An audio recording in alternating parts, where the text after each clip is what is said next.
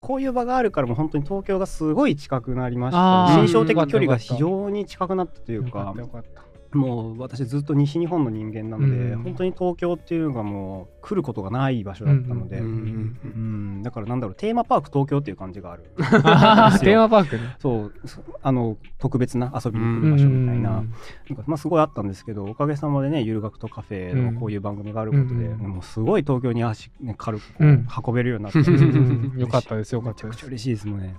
なんかスッと始まっちゃったのでこのまま続けますか。雑談会です。最初ねあのすんなりと入ってきましたけども、えー前回からと前々回か、うん。にわたって、えー、小本健作さんに、はい。でゲストとして来ていただいて鉄道のことそれから、えーきまあ、そもそも、えっと近郊住宅街こ郊外住宅か全然微妙に全部連れてた。郊外住宅地。そそれからあの鉄道の作業員たちの中に、えーうん。で使われてる丸という概念。はい。についてお話聞かせてもらいました、はい。でまあねなかなか濃密なお話が聞けてうん。楽しかったねというところで、えー雑談会に移っていきます。で、えー取り沙汰すのは時刻表ですね、はい、これですね。どんな学校にも一人はいた。鉄道オタクの方いがた。必ず読んでいた。あれ。そう。僕らからするともうナビタイムでよくねとかとかうん。ヤフーのね乗り換え案内でよくねなんて思ってるわけですけどうんそれでも出続けているわには理由があるわけなんですうよ。ん。で見てくださいこれ。60周年って書いてありますね。JR 時刻あり表がとう。うん60周年。60秋の周年でございます。秋の臨時列車掲載。ねこれ毎月出てるんですか？毎月出てます。毎月出すんですよ毎ね月出します。時刻表別に毎月変わんないですよね。いや、臨時列車が出るんで、はい、やっぱその辺はこう調整が入ったりうん、調整っていうか、もうそ主にやっぱ臨時列車が掲載ですようね。あじゃあじゃあ毎回これいついつの臨時列車掲載って書いてある感じなんですか？えっと、うん。臨時列車掲載のタイミングが、そう10月がちょうどタイミングへでー、あと何月だっけな、まあ季節ごと、4、四8、そう春、夏、秋、冬と。うん。まあ季節ごとに臨時列車はいはいはい。でだからこれはだから各月ぐらいの感じがあるあるのかな。でまあだから次のやつはまあ多分これはまた違う違うタイトルになってると思うんですけど。なるほどなるほど。えー、臨時列車これ作るよって言って連絡をもらって時刻表を作るんですけど、うん。後から来る連絡もあるらしくって、うん。この次の号だから11月号ですね、うん。これ今10月号ですけど、はいはいはい。11月号だとまたちょっとこう追加の臨時列車があったりとかあっていうのもーまああるそうですね。なるほどなるほど。JR の時刻表ってことですよね。JR 時刻表っての買ってきましたけど。そうですね。JR 時刻表ですね。これ交通新聞社っていうところがが出してる。発行している、うんうんうん。基本 JR のはい。線だけですねしか乗ってない感じなんだ。あとは私鉄も、えー、と接続する特急とかああ、はいはいはい。主なダイヤだけは乗ってへますかね。え。それとあとは高速バスと,、えー、と高速バスも持ってるんですか？あ高速バスも乗ってます。えそうなんだあ、そうなんだ。高あ乗ってるかな高速バスとは国内航空え船てかひら開くの見るの初めてだそうそうですね。開いてみますか？面白いんだからこれ。これねまあページ構成を言うと、はいはいまずこれが、まあ、目次ですね目次があってでまずこう特集があるんですよ、本当だ、雑誌っぽい。雑誌、雑誌っぽいな。本当に雑誌です。旅行 雑誌だよね。ね、月刊雑誌ですもんね、言ったらね。そう。そう、ほら、あの、こ今回はこれ、あの、自転車乗せて、あの、列車乗れるよっていうのがありますっていう話とかですね。自転車旅の特集ですね、この感じは。なんか袋みたいなのにね、入れられるタイプの自転車であれば乗せられますもんね。あそうそうそう、その手荷物の規定ですね。うんあ、ここでもこれなんかあれだ。うん、もうそのまま乗せちゃってますね。ね本当そんなこともできんだ。これができるよっていう特集。集が、まあいろいろあると。で、あ、何これ面白いですね。十人と鉄。10だ片桐人と鉄十人と鉄。えーこれ、そう、順番に、あの、うん。鉄道に関するエッセイをいろんな人にはいはい。はい聞いて、うん。記事にしてってるっていうのが、これ長い特集ですね。うんうん。コーナーがあって。いでや、みんな何かとね、うん。あの電車については鉄道については思い出深いこと一個あるんじゃないかっていうのはこれまあ僕持論で、僕もあるし多分いろんな人あると思うね。あん乗らないってことほぼないもんね。ない、うん。ないし絶対一個は印象深いことあると思うんだよな、うん。なんか思い出はありますか電車。へえまあ僕ちょっとこの前どどっちかのラジオで喋ったんですけど。終電逃して。そうそう逃して、うん。そう藤沢まで行っちゃったことが辛い記憶ですね。あそう 辛い記憶もっとないんすか？こうエモい話。エモい話。エモい話。電車と楽しかった。越後宮本山の時のあの「空間」って書くやつみたいなのないんですか？そんなのねえよ。あれはめちゃめちゃいい話じゃん。えー、電車か。まあ電車僕はチェロを背負って、うんね、電車に乗ることが結構多いので、うん。なんかいい話じゃないけど、ね、申し訳ないなと思いながらねいつもあ乗ってるよね。あーうん、あの満員電車とかでもやっああ大変ですよね。ぱり持ってかなきゃいけなかったりとかして、確かに確かに。で申し訳ないなって思いながら乗る乗り物なんだ。そうそう。あー。ね。まあその人一人分ぐらいあるからさ、うん。確かに厚みは俺以上あるから、うん。厚みで言えば、うん。がそううん確かに。でね荷物で載せていい特例に入ってたと思うんですよね。特例？特例。あれのサイズやっぱ決まってるんですよ。車内に持ち込んでるサイズえー、あ、そうなんだ。えー、そうなんすね。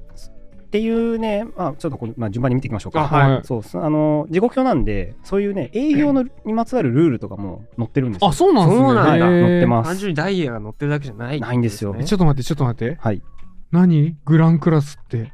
あグランクラスご存知ないですか？知らないですよ。あら東日本の方ご存知ない？何？グランクラス？グリーン車のもう一個上のまあクラスがあってえグリーン車って一番上じゃないんですか？違います。え、だって3階建て見たことないですよ。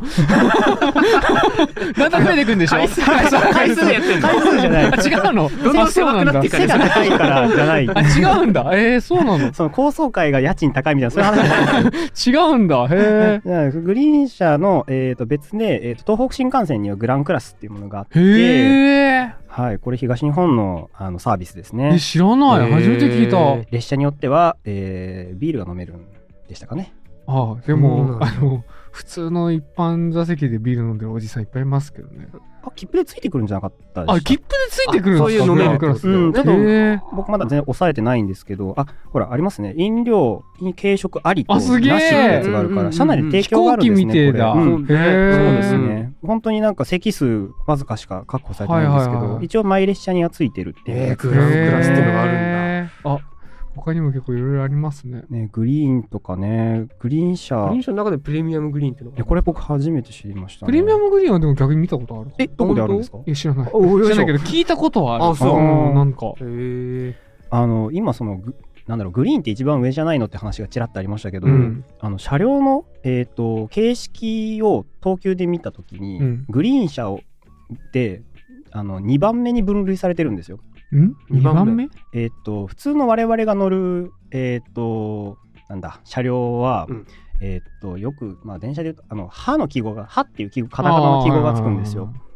でこれは車両に書いてある。そう車両についてる記号カです、ね。タカナプラス数字のやつですね。そうそうそう端っこに端っこにうん JR 系やつだったやつ、うんあの、モハなんちゃらとうか、んクモハとか、うんサハとか書いてあるんですけど、その最後につくハっていうのは、三等旅客の意味なんですよ。三等ほうほうほう三等車。三等車なんですね。で、えーその次に来るのがイーローハーの順番で、ローがつくんです。うんグリーン車はローがつくんですよ。へえ。じゃあ、そうか、2番目。二等車なんですよ。いわゆる二等車扱いで、えっ、と、E になるのがうん一等車なんですけど、えー一等車は、えーと、貴賓車。ああ、ももう、わしらには乗れんじゃう、すげえ顔していくら金積んでも乗れん。る。顔してる、こっちも。なるほどな。なるほどな。でも、だったんです。あ、だった？なくなっちゃったんですか？えっ、とね、違うんですよ。我々もなんとか手が届くところに一等車が登場したんですえよ。、なんだろうなんだろう当てたい。なんだなんだなんだ。一等車？我々が手が届く。はい。でも新幹線じゃないですよ、あ、ね。ではないですね。うん。なんだろう。皇族と結婚すればみたいなそういう話？あ、ではないです。あの、一応お金積んだらなんとかなります。あ、なるんだ。お金積んだらなんとかなりす。ます。西日本のジョイフルトレインですけど、ジョイフルトレインで言っちゃっていいのかな？クルーズトレインですね。あの、トワイライトエクスプレス瑞風っていうのが。トワイライトエクスプレスは聞いたことある。なんかその名前だけ知ってる。うんあのトワイライトエクスプレスはうん大阪から北陸本線経由して札幌に行く、まあ、豪華寝台列車だったんちょっと待って、大阪から？大阪から北陸本線を経時刻表見ましょう。えーっとえーっと関西関西あれ？関西どこだ？関西。四国でしょ？あそう愛知県しか見てなかった。大阪からこうこうえどっちだっけ？湖西線あか湖西線とそういうこと？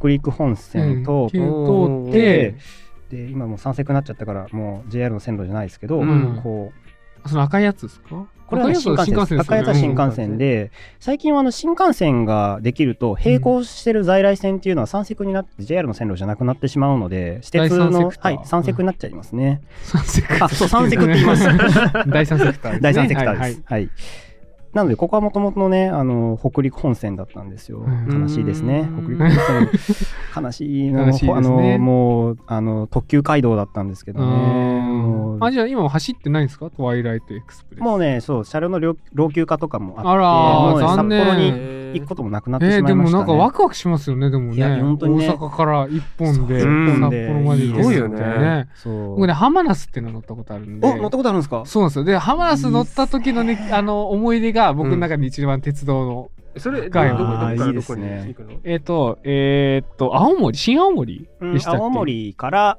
札幌。青森が札幌。あれだそう。新幹線で、えー新青森まで行って、うん。新青森から青森まで行って青森から浜那須で札幌まで行ったんだ。いいっすね。そうだそうだ。客車なんですよ。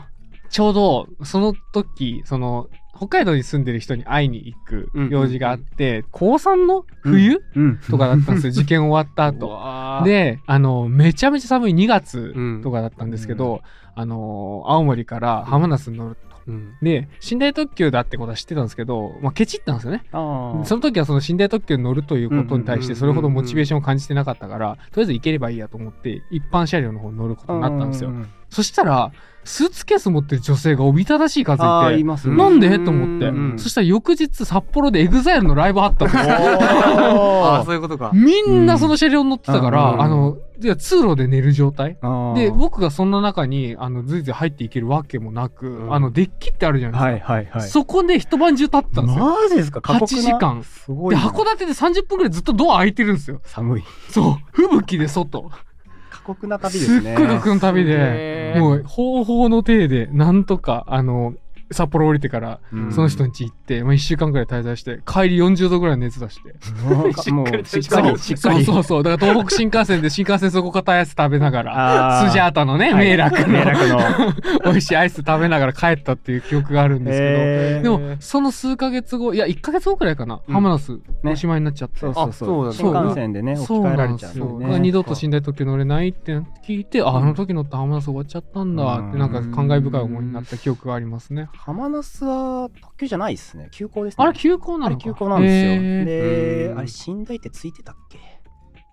寝台はねでもついてましたよついてましたね。はい。一応金払ったらあれですあれそう大体でも座席需要が多かったですね、あれ。あの鉄オタじゃない人があんだけわんさか乗る客車列車っていうのもまあなかったろうなと思うんですよ。はいそうやって EXILE のライブがあるから乗るとか。うん僕が乗った時も結構帰省で札幌に行かれる方が多くて、本当にあのだから別に写真撮るわけでも、音録音するわけでもない普通の人たちがうん乗ってていい光景だなとう思って。ん。あそっかそっか、うん。マニアの対象じゃなくて。なくって愛玩対象じゃなくて本当生活利用として使われる、あでも言われてみればそうだったななんか、うん。今思い出したらね懐かしい見た目してるんですよ。そうなんですよね。別にその時代に生きたわけじゃないんだけど。なんかちょっとこうレトロとも違うね、うん。なんか、ね、あの客車ができたのが結構あれいつだっけ？ああやべ忘れた。あや疲 れるぞコメントやば欄でいやばい。形式がねあやふやなんだ。今いや今ちらっと思ったのがそのなんか10 12系客車とか今イベントで使われるやつが12系？12系はいはい。青い客車があるんですけど、あ、あうん。そうそう青いやつ青いやつ見たことある青いんですけどあれ違うんだ。浜那須って20違う違う違う。も10系だわ。浜那須も10系客車で。い。け うんあの客車ってうん。20系系列と10系系列って2種類あって、うん。あの電源方式が違うんですよ。電源方式。電源の方式が違うんです、あのえっ、と電気。客車の電気つけたりとか、うん冷房をつける暖房をつけるっていううんうん。のに電気使うんですけど、うんえっ、と20系の系列はうん。集中電源方式って言って、電源車っていう電源のためだけの客車があってそれを連結してるんです、うんへえやったら電池では電池がついてるみた発電機がついてる発電機か、うん発電機用の車めちゃくちゃうるさくそうでしょうね。そらそうだわ。うん。でっかいんですよ。もう車体全部エンジンみたいな。それがくっついてるんですよね、それが20系系列で10系系列はね分散電源なんで下に発電機5ののついてるんですよね。だから客車なのにねうるさいっていう。うんなるほどなるほど。僕ちょうどね発電機の上に席取っちゃって。あら。大変でしたね。ずっとどこどこ行ってるんでねす。よ、それ嬉しくないですか？うーんその時はねちょっとまだね内燃機関と和解できてなかったんで若い。もう 僕どちらかというとね電車の方が。電車が好きだったのでああ発電機だなと思いながらうんうんうん乗ってましたね、なるほどあのね客車のうね、ん。あの乗り心地はねもう貴重ですよ。うん。あの電車って編成全体で動くし、うん。連結機がねもう半永久連結機って言っても切り離さない特殊な連結機ついてるんですよ。うん。だから一緒に動くっていくんですけど、客車は普通にそのさっき言ったこういう連結機自動連結機で、うん。まあ、基本ついてるんですよね。で自動連結機ってねガッチャンってなってここにねこの隙間があるんですよ、うんうん、ありますねありますね。うんうん。なので機関士はね発射するときに一気にこういわゆるアクセルをねガチガチってやっちゃうと、うん。一番後ろってすごい速度で引っ張られることになる。うんから、うんうんうん。工夫がいるんですよ、うんでこう工夫がちょっとこうあれな機関士に当たるとすごい揺れるんですよ出発の時に。ドあー。ンってドーンってくるんですよ。本当に後ろにつんのめるぐらいのはいはいはい衝撃があるんですけど、あれは客車独特で。なるほど。僕はあのあれは何だったっけな。し日本海か別の寝台特急ですけど大阪から日本海に乗った時に新大阪の出発がすごくってですね、うん。あれはちょっと嬉しかったですね、ね嬉しかった。これこれみそうたいな。これこれ。いいな。客車客車みたいな。楽しそういいな。ですねああ自動連じそれは自連のこの隙間でこうバババババってこう、うんうんうん。なっていった時の揺れなんだなっていうのを思うんですよね、うんコンコンコンコンコンコンコンってなるみたいな感じですよね。一応今だったらね止まってる貨物列車コンテナだってコンテナがね自動式連結機なので一番後ろにいたら多分その発射するときに向こうからダダダダダダって音が聞こえてくる、へえ。おー詰めて詰めてる。別にもうお客さん乗ってるわけじゃないから、もう別にうんあどうかな。荷物によっては多分まあちょっと入れたらセンサーとかねありますからねあるかもしれないですけど、まあでもダダダダ音聞こえるうんで、ん。あのちょっともう今聞けない音の風景だなと思って、うんうんううん。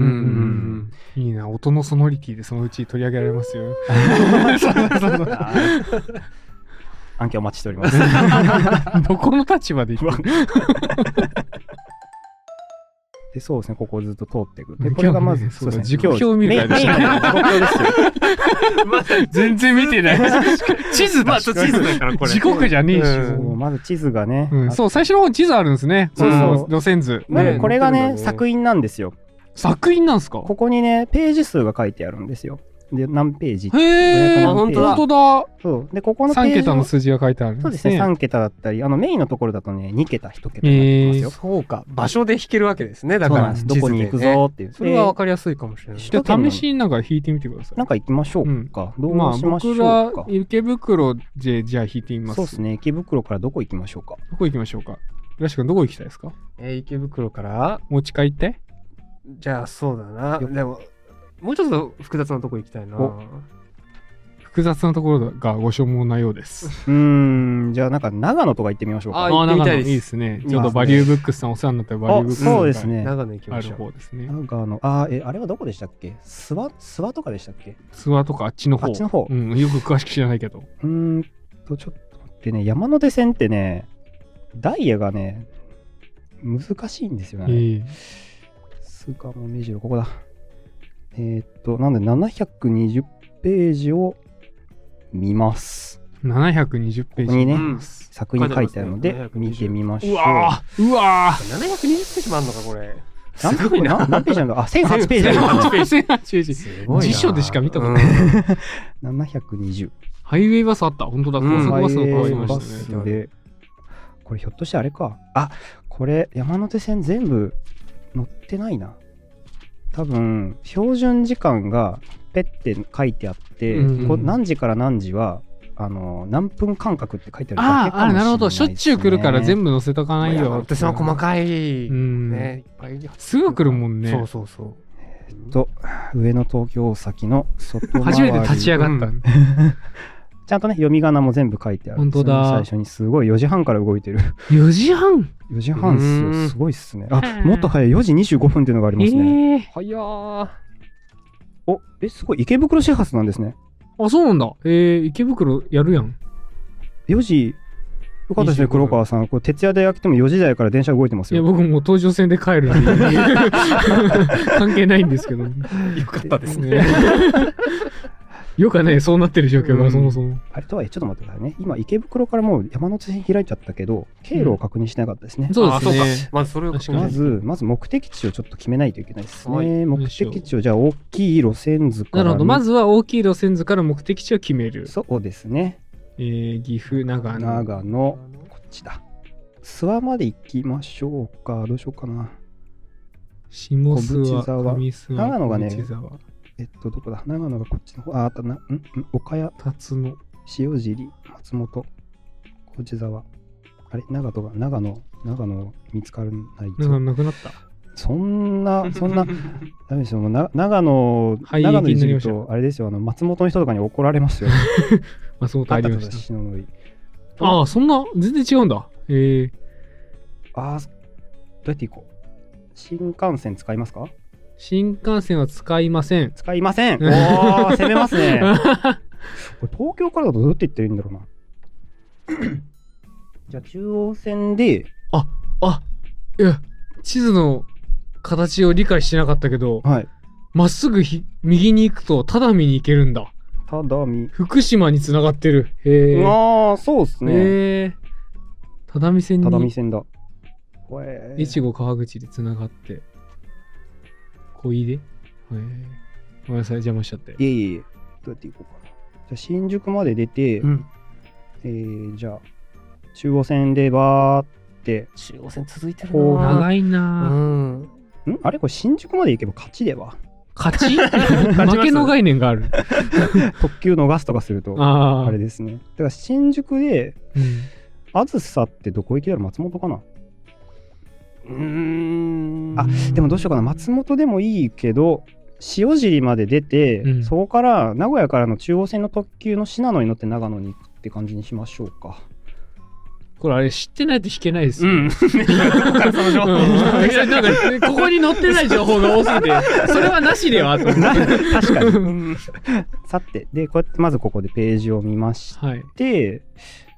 て、まあ、特急の話が出たので、はい。特急をベースに考えた方がいいから、えー、と中央線の特急が何時に新宿出るかをまず見ましょうか。なるほど。じゃあ、うん。まずは、えっ、と、池袋から新宿に行くことはまず前提として、前提でうん。うん。新宿から出てる電車を引いてみましょう。そうですね。乗り換えるやつを考えはいはいはい。てみましょう、546ページ中央本線。で一応一番早い特急で調べてみましょう、はい。546えー、こうやって引いていくんだ。うん。これね付箋があるといいですよね付箋ね、あります。あります？はい、持ってきます。1年に1回ぐらいさ、その付箋の便利さに気づくんだけどさ、だけどその気づいた時にはさ、前に買った付箋ないんだよね、なんか。あめっちゃわかりますあ くちゃくちゃになってる、ね。くちゃくちゃバラバラくちゃくちゃに。使えなかったり、もう捨ててたりする。うん、だからケース、これ、筆箱の中で分離してたりするんですよね作った、うん作ったんよ。100均で。たなんかカードケースみたいなのがあって、うんここにいらんフィルターついてたから、あの、アセトンで全部落としたから今度白くなっちゃああ、ったんだけど。そうなんだ。そうそう。これで持ち歩いてる普通。付箋、付箋買って帰ろラジオじゃない。う。これ意味わかんないぞ、かっこいいし。かっこいいじゃん映ってんの？あ、映って映って大丈夫大丈夫。ここのシリーズで立ち上がってるの見ることないですからねガクトシリーズで新しくていいっすね。よいしょいいですねオレンジ色ですね中央線の色ですね 出てるな。出てるな、オタクが出てるな。いやもういい感じでちょっとこう白っぽいオレンジ色でうん白っぽいさて始発のあずさはあずさは何どうやって見るんですか時に出ですか？そうそう。駅がここで大体ね、えー、と長い路線っていうのは、えー、と基準になる駅があってそこから順番に、あのー時刻がね書かれてるんです。ほうほう一応このあずさ71号を見ましょうか。あずさ71号。新宿を6時26分ですね。でちなみに71号ってなん、なんで71号ま7に意味があると思うんですけどこれなんでだろうなそこまでのちょっと詳しくないんですね。ねなるほど。じゃあ71番目とかではなくて、ではないんですよ。んか役割付されてて、手前に数字が来てる。あーなるほど。1号に対して。そうですね。運転日注意ってあるのでその運転日の加減で70番台を不番されてるあ可能性それこそ臨時とかでですかね、季節。多分ね、うん。えでもね臨時はねこのね列車番号っていうのがあるんですけど、はいはいはい。ここがね 9071M900 ちっちゃい 9071M です。ちっちゃいですかね。この遠くで見るとすごい すごい。変に立ち上がっちゃってるもんね。そう。この臨時だと大体ね、9000番とか900番台っていうイメージですね、でだからこのあずさ1号は 1M ですね。で電車は M がつくんですよ。はい。うん。で機動車ディーゼルカーはうん。D がついて、うんみたいなそういう区別が一応ありますへね、ーまあ、列車番号なんかはね普通の人は触触らないですね。あでも気になっちゃうね、やっぱり目に入ると。そうなんですよね。どんな意味あるのか71ななとは思うよね。うん。6時26分に新宿で乗り換えたいというところですね、ということで山手線のダイヤに戻りはい、まして、戻ります。でえー、とだから内回りに行かないといけないのか。あすっげこんまっけ。池袋これ新聞の為替の欄見てるときと同じ気持ちだうん本当そうですねうん池袋新宿これか、うん、そうですね。6時26分だから6時20分に着くやつがあるので、うんうん。これが池袋6時12分ですかね。で、今ちょっと気づいたんですけど、うん山手線って一周してないっていううんちくあるじゃないですか。山手線って一周してない？してないんですか？どういうことですか？一周しない。山手線っていう線路自体が一周してるわけではないっていう、あの、鉄鉄道クリシェうんちくがあるんですけえ、ど。そうなんですか？え、そうなんですよ。それじゃあ、あの、東京を守るあの円は完成しないですけど？完成しません。え、こあれ皇居守ってるんですよね？ダウト。はい、あれ都市伝説なんでね。そうえーあれ一周してないんだ。山手線っていう線路はあるんですけど、うんこれは東北本線と東海道線の線路を曲がりしてこう運行してる状態なんですよ。あそうなんですねえーそうなんだ。知らんかった知らなかった。あ時刻表綺麗に書いてますねこれ。区切り鮮明で山手東海道本線東北本線、うんうんうん。山手線って書いてあますね。そう帰ってきた帰ってきた。うん。だからここはね、ねだから山手線は走っていないんですね。結構区画ありますね、でも、しかも。うん。半分くらいはよそのふんどし借りてやね、ってるんだ。そうですね。しっかり、えー。こんなに綺麗に書いてあると思ってなかったです。すごい、改めて気づき改か。ということで、はい、22分に新宿着いて、はい。6時12分池袋ですね。はい。うん。早いな。旅行は早いっすよ。いな。ででもこれ早めに行ってこないとだって松本に着いた時点でもう9時半なんで9時34分9時 38?8 8。分なんで、うんもういっか松本で行っか。乗り通そう。乗り通そう楽しいぞ。始発からね、えー9時38分松本と。で、はいはい9時38分松本で新宿からはい。出てってことですね。新宿から出てる。で新宿から今松本まで来ました、外まで来ました。で早いですね。はい、ただ接続の信濃がねあるといいんですけどねで中央線のこっち側になります、うん。204ページ。へえ、面白いな。こうやって引いてくんだ。こうやって引いてくんですこれよあの地図の矢印も重要ですね。うんそうですね。上りと下り間違えちゃうとね。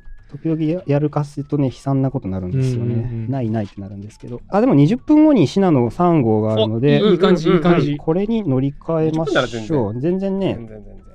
はい。でこれに乗り換えると全然いけるし、長野に11時1分に着きますおー、結んだ。結んだ結んだ。あだから、えー、5時間、ー。うんだね。弱5時5間ぐらい。あー5時間弱ぐらいかかりますに来ることがでね。きましたああ、ありがとうございます。という感じですね長旅ご苦労様でごした。苦労様でした へえ、面白い。うこういう調べ方をねしていくんえ、ですよ、ね。ちょっとこれ楽しくないですか？うん、めっちゃ楽しいね、ここれれ。めっちゃ楽しいっすね。ね、もうこれ今ので疑似旅行ができたわけ、うんあとなんかこれうんあれですね、鉄オタ4人ぐらい集めて、誰が一番早く弾けるか弾けるか。そういう競技 できますよね、これ、ね。これいけますね、えー、面白い。その場合もうなんか弾けるとかじゃなくて、さらで出てくるやつ。あ、いや、それは、とか言って。あでもそうですね僕さっきでインチキしましたから、ねしましてましたね。そうそうそうダメダメ、ラジオ的にダメって言ってやらしたけど。名古屋から信濃があるから、ねしてましたよね。へえ、すげえ、面白い。でこれでねでこれ運賃の検索もできるんですよあ、そうなんですかえー、お金も知らないんだ。うんすっごい大変ですああ、そっちは難しいんだ。それを見てみましょう、はい。皆さんお楽しみピンクのページですあ、エッチなとこだ。ピンクのページそうですよ定規いります？超いやねこれはね大丈夫です大丈夫か。本当だ。はいえー、ああとねー、やばそえー、と国鉄以来ずっとピンク色なのでピンクのページと呼ばれているそうですう。ね。でこれは全部営業案内がね書いてありますほう。料金早見表だったり、はい切符の種類。なんか多分知らないこといっぱいあるんだろうな。お金の隣はね、あれですね、航空ダイヤ引いてあるから、これ。あ。そうなんですよ。飛行機だ。あ、本当だね。国内線、今ね沖縄久米島。そうもうなんか予約しちゃうのがねもう、うんあの定番になってますけど早いですもんね。ちょっとポイってねもう乗りに行こうっていうのは、うん。もう時刻表があった方が絶対安くって、うん。これはもうあの空港に発着する便をもう会社関係なく載せてあるので、うん。何が一番早いのかなっていうので探すことができます、うんうんうん普通に便利ですね、これはね。これ便利だと思いますね、うん。あすごいヘリコヘリコプター乗ってる。八丈島、青ヶ島だ。青ヶ島行ってみたい。えー少ね。本当だね。少うね。んすごいですねこれ。一本しかねえじゃん。ただ定期であるんですね。あるんですね。うんうんうん。まあまずこれ乗れないって噂ですけどね。ヘリコプタターはね。八丈島から？うん。八丈島か。すごいな。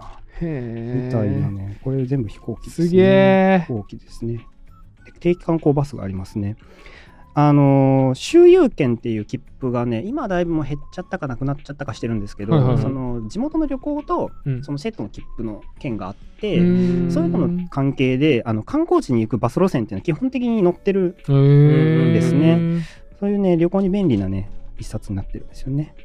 時刻表のね、えー、と左駅名の左側に営業キロっていう数字がうん。書いてあるんです。距離ですか？はいこれ距離です、ほうほうほうなので営業キロっていうのが基本的な、あのーキロ数になるんですけど、はいはいあと他にもねキロ数っていうものがありましてえ。作品地図のところのはいはいはい。路線なんですけど、うん色分けされてるじゃないですか。うん青、ね赤、黒が大体かな。そうですね。うんで、まあ赤色が新幹線。はい。それはなんとなくわかりまはいすね。で黒色が実はこれ黒色と青色が在来線でね、うん分かれてるんですけど、うんうん青色と黒色でこれ運賃の計算の仕方が違うんですよ。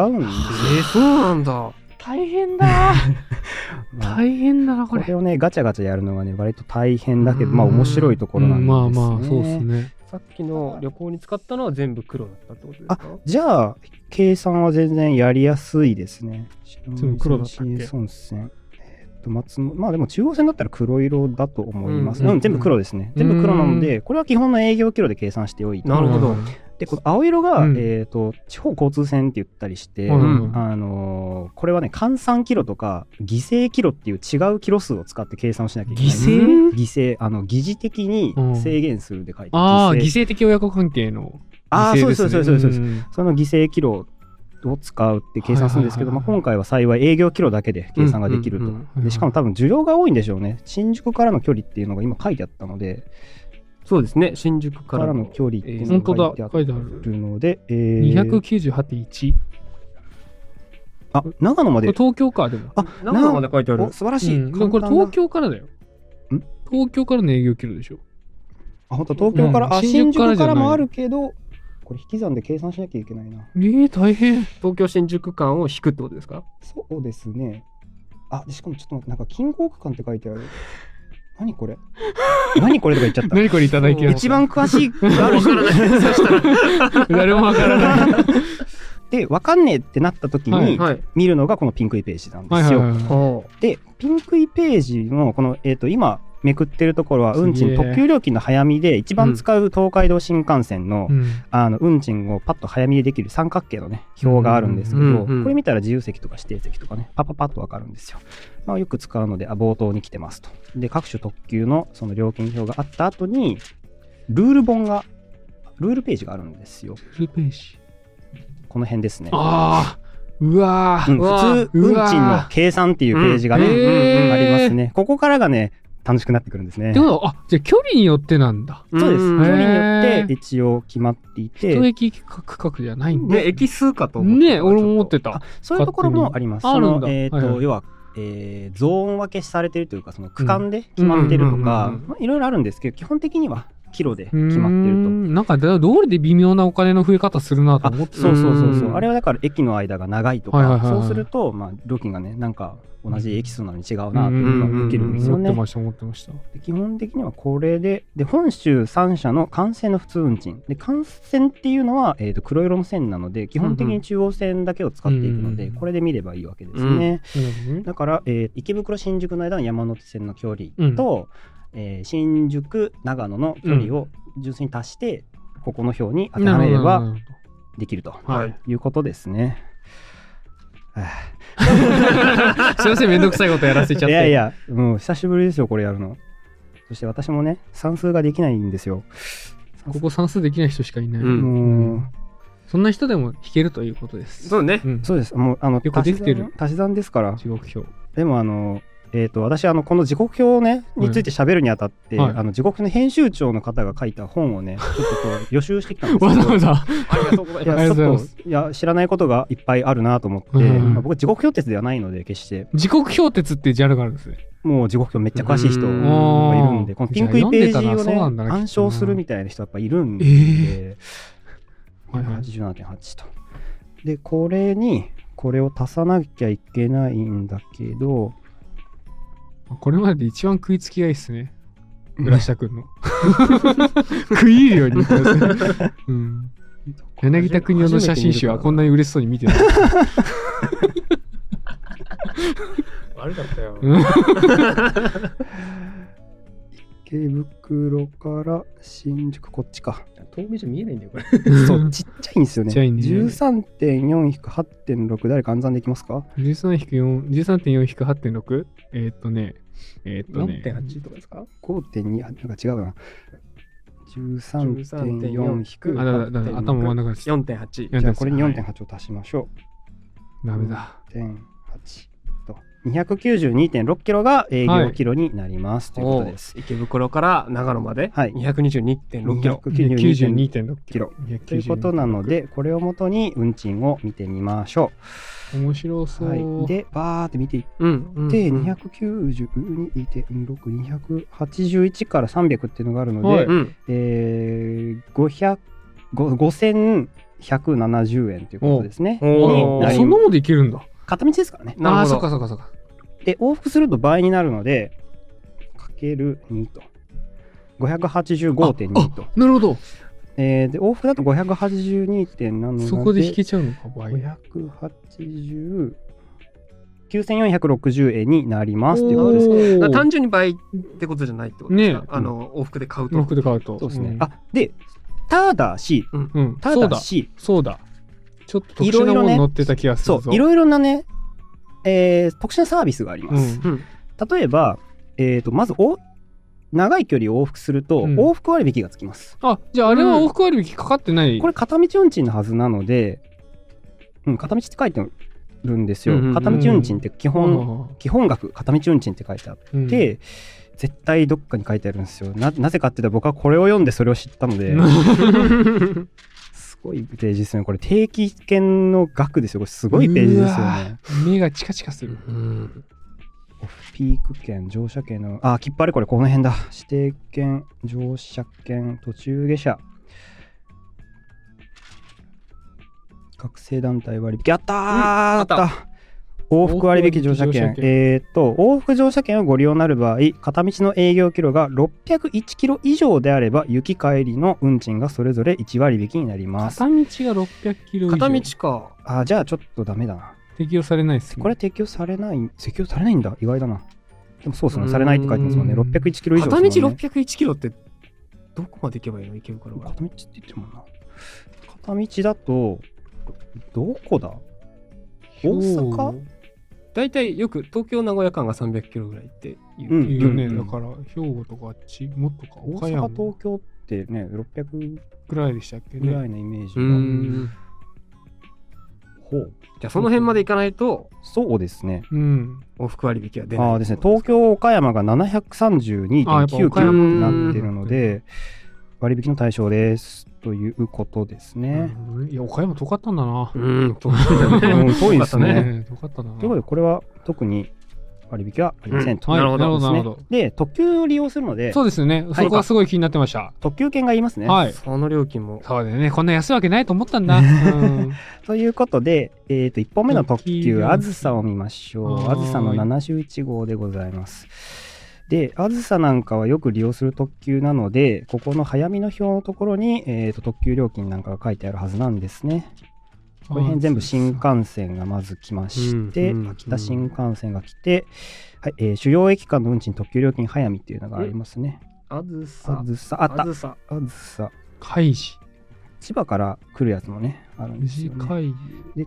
新宿から、そうか、長野行かないから、松本で4070円ですね。追加でかかるってことですね。追加でかかると。はいで、えー次、信濃か。信濃を見てみましょう。で、信濃、あった、信濃が、えーっとから、松本から、長野。信濃過去名古屋乗り換え。これ、新幹線からの接続の料金が入ってんのか。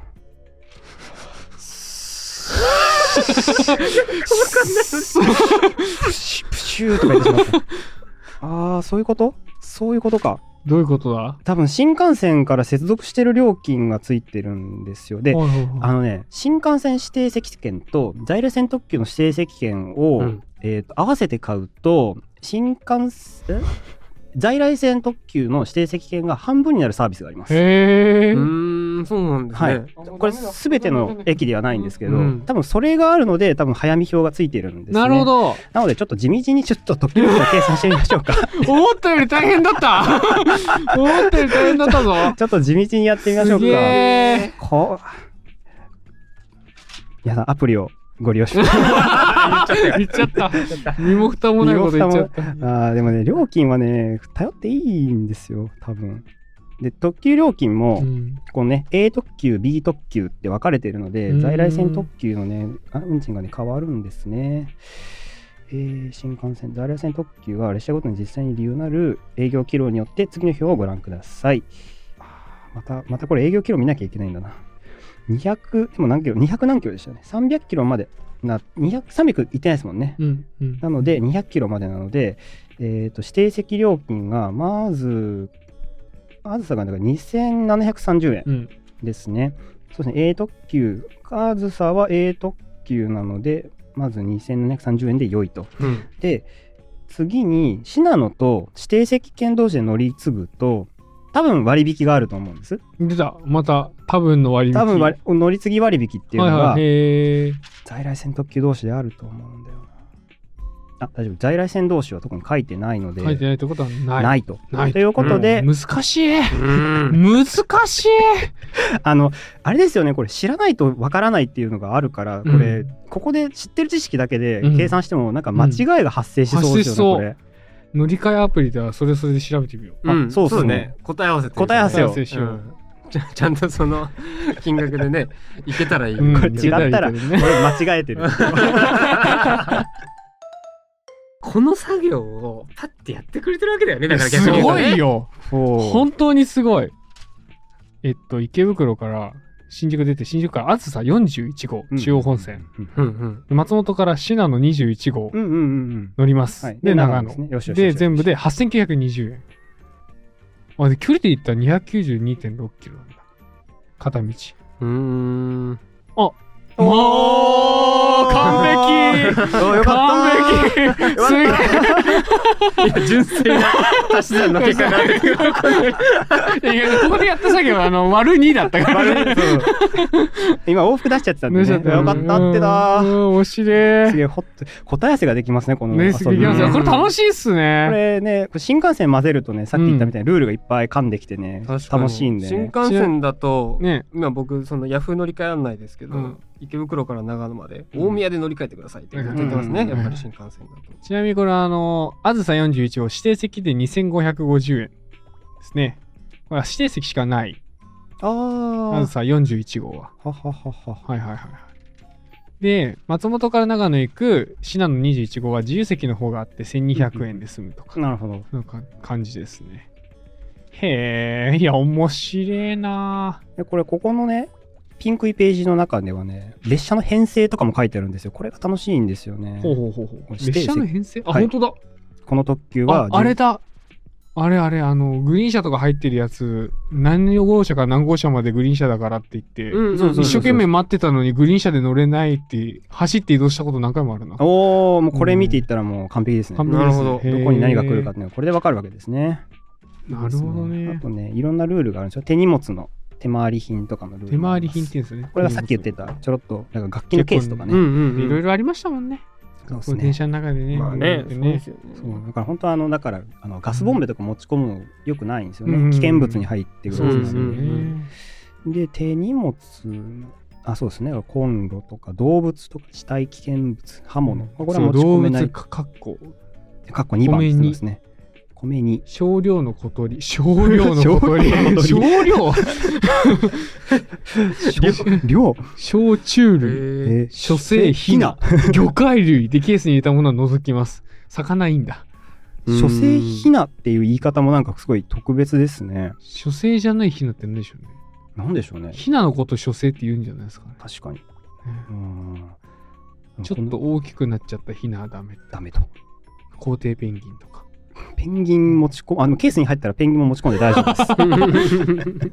これですね。縦横の高さが合計250センチ以内。高さ2はいはいはいメートル以内のもので、かつ重さが30キロ以内のものを2個まで持ち込むことができます。おおなるほど。ただし傘杖ハンドバッグの身の回りのものは個数に数えません、はいはいはいはい。うーん。でスーツケースは無料ですで米印スポーツ用品楽器娯楽用品など長さの制限を超えて持ち込む場合であっても車内で携帯できるものは持ち込むことができます、うん。ということでここで特例になってるわけですね楽器は。たコントラバス OK オッケーオッケー。チェロはまあ余裕だね。そうだね、うん。今日チェロとさキーボードも持ってきたからさ。そうだね。あれ俺2個持ってきてるおー大丈夫だっけって目いっぱいいっぱいいっぱい。3個だったらあれでしたね。ううんんで手回り品のね料金がねかかったりもするんえですよね、ーあんまりでかすぎると。そうでかすぎるとか量が多すぎるとかあとそうですね。あのーちょろっとそのここに来て話すにあたってあの専業列車のね話もはいはい、専業列車ね、まああの話有名なせると。そう知ってます？ん。専業列車っていうのがあるんです。よ何それ？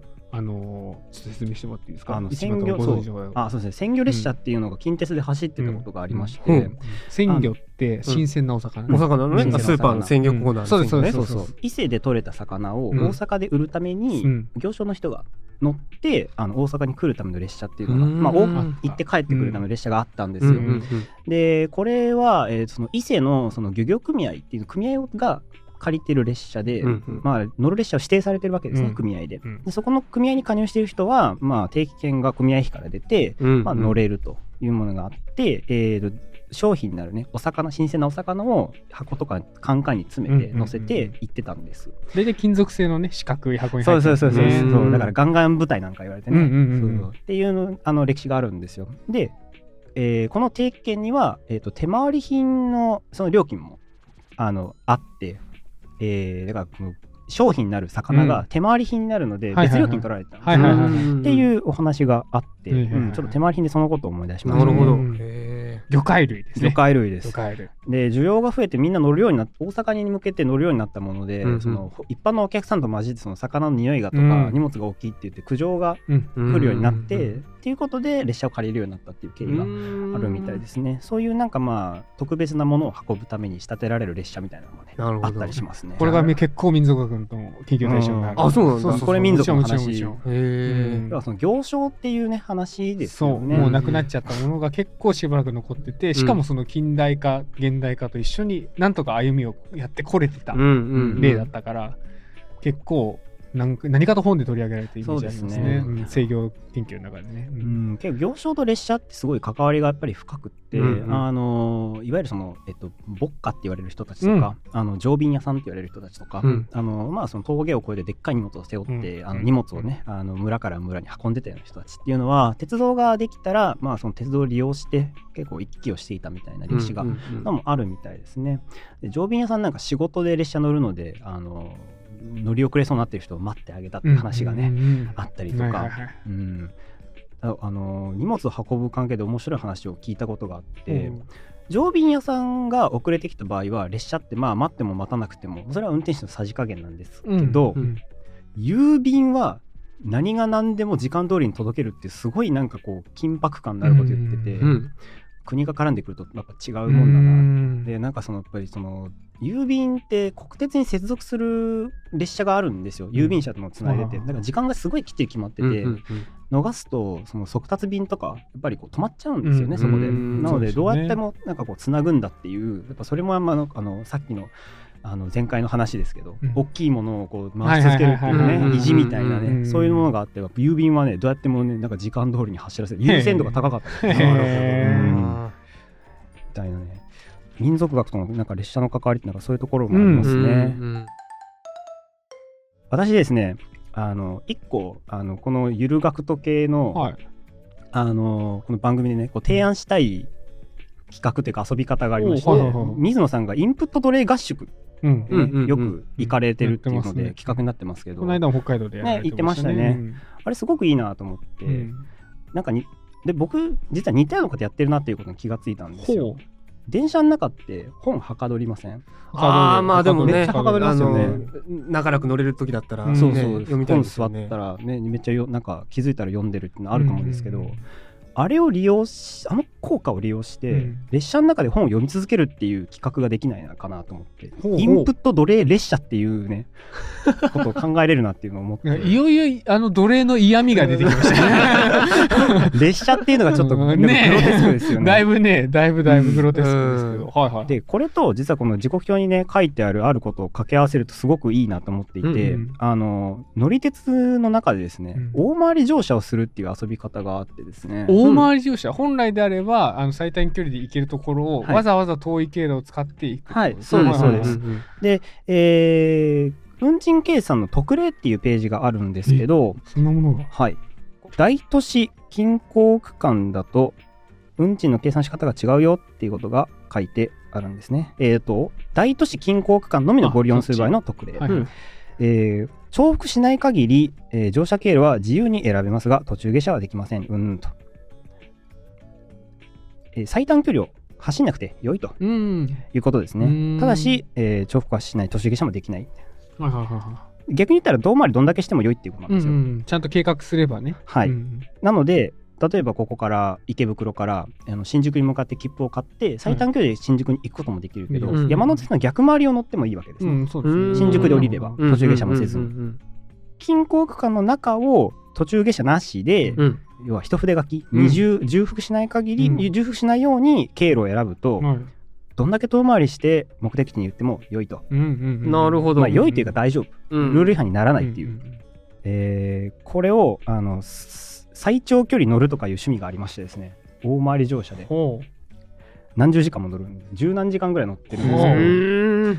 お知りたくないそこの間中ずっとあの本を読み続けるっていう。う。いや、でも良さそう。こう、緩い監視があって、しかも、ふ息をついた時に景色が変わってる。そうなんですよいいそうなんですよ。ですよね。車窓がある。でうん。かつその乗り換えがあるので、うん。あもうこのあの次の終点までこれここ絶対読み切ろうとか、うん。うん。まあ、ここまでして次休憩しようとか、うん。体動かすか、ちょっと。そうそう。みたいな、うん。ちょっとこうあの宿とは違ったあの移動する楽しみみたいなそうですね。はいはいのがあるんでなるほど。こういう楽しみ方も。ね変わるから面白いですね。できるか大都市近郊区間内のみなんですか？そうですああ、そっか。じゃあ、田舎のちょっといい風景でとかってのはでかないわけですね。そうですね、まあ、大都市のそのどの程度大都市かっていうのもねありますけどね、うんそうこのね地図の中でもうん一応だって柏とかも入ってますね十分入ってると思いますよ銚子成田空港。あ、本当だ。などうん成田とか香取それこそだってが入ってる。松本だってここに書いてあるこんなん田舎よ、大都市じゃない？ここ。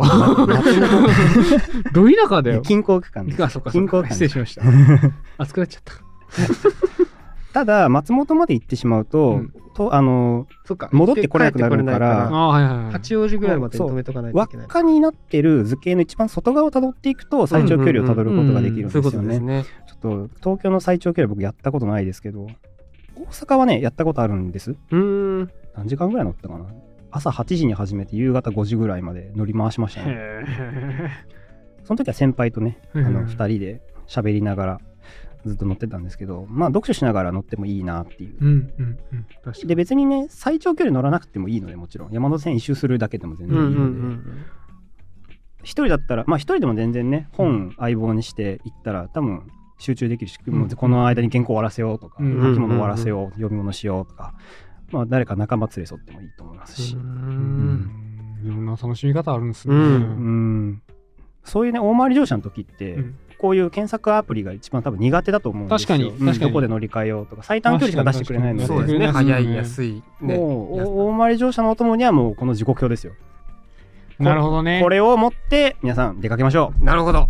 いいですね。素敵な最後提案をしてもらって。うはいえっと、インプット奴隷列車合宿です。結局合宿。合宿。